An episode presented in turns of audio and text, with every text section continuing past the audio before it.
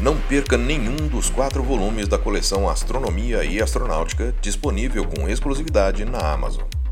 Volume 1 Programa Apollo O Caminho para a Lua, dividido em duas partes, disponível também em espanhol. Volume 2 Conhecendo o Sol. Volume 3 As 10 estrelas mais brilhantes do céu. E volume 4 A Mitologia e as Constelações. E não deixe de seguir Astronomia e Astronáutica no Instagram. Os links estão na descrição desse episódio.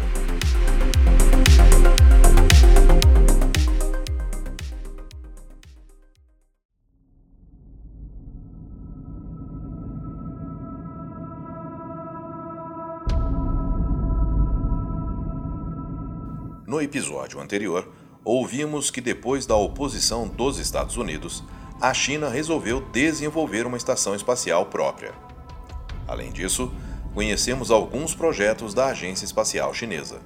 Nesse episódio, vamos conhecer outros projetos e o que está previsto para o futuro. Olá, eu sou Floresberto, apresentador do podcast Astronomia e Astronáutica, e vou levar você nessa viagem.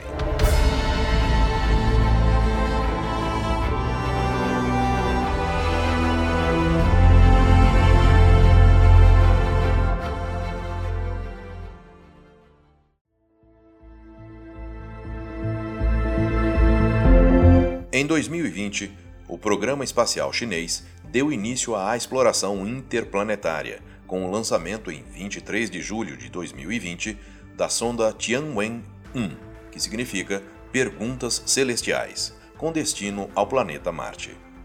Ela tem um peso de 5 toneladas e foi uma das sondas mais pesadas a serem lançadas ao planeta vermelho, sendo constituída de 13 instrumentos científicos. Depois de sete meses de viagem, a espaçonave entrou na órbita do planeta Marte em 10 de fevereiro de 2021.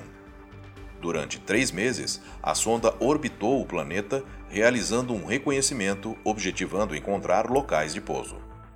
Finalmente, em 14 de maio de 2021, a sonda pousou suavemente em Marte.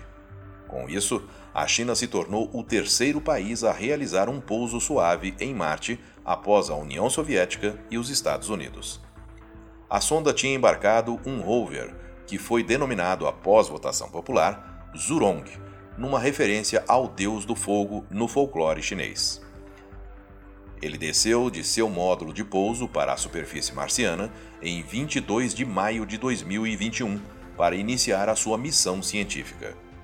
Ele depositou uma câmera sem fio na superfície de Marte que fotografou o rover e o módulo de pouso. Em 27 de junho de 2021, a Agência Espacial Chinesa compartilhou um vídeo do pouso com a abertura do paraquedas, descida do módulo de pouso, do deslocamento do rover na superfície marciana e gravações de sons da atmosfera marciana.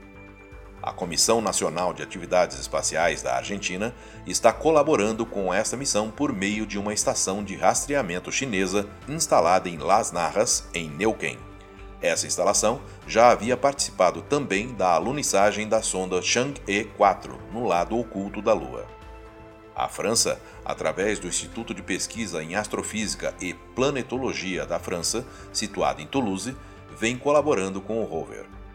A Agência Austríaca de Promoção de Pesquisa ajudou no desenvolvimento do magnetômetro instalado no orbitador Tianwen-1. Para o futuro, a China já anunciou que um de seus objetivos é o de explorar os polos lunares com missões tripuladas em meados de 2030.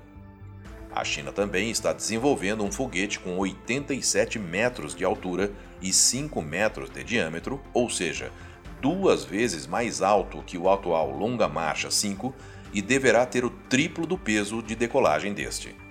Este novo veículo será utilizado para levar pessoas e carga útil para uma órbita de transferência lunar, permitindo assim que uma cápsula de pouso leve taikonautas para a superfície lunar.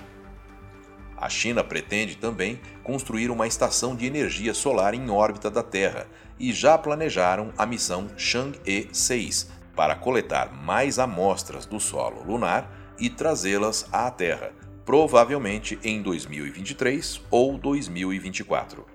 A Chang'e 7 também já foi idealizada e tem por objetivo mapear o polo sul da Lua, pois deve ser um local de interesse para uma base por conter água congelada. Por fim, a Chang'e 8 testará tecnologias para viabilizar a tão sonhada base permanente na Lua.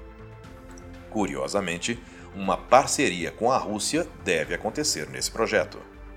Por fim, a Agência Espacial Chinesa pretende enviar uma missão de coleta e retorno de amostras de solo marciano em 2028. Eu sou Floresberto, produzi e apresentei esse podcast Astronomia e Astronáutica. Até a próxima viagem.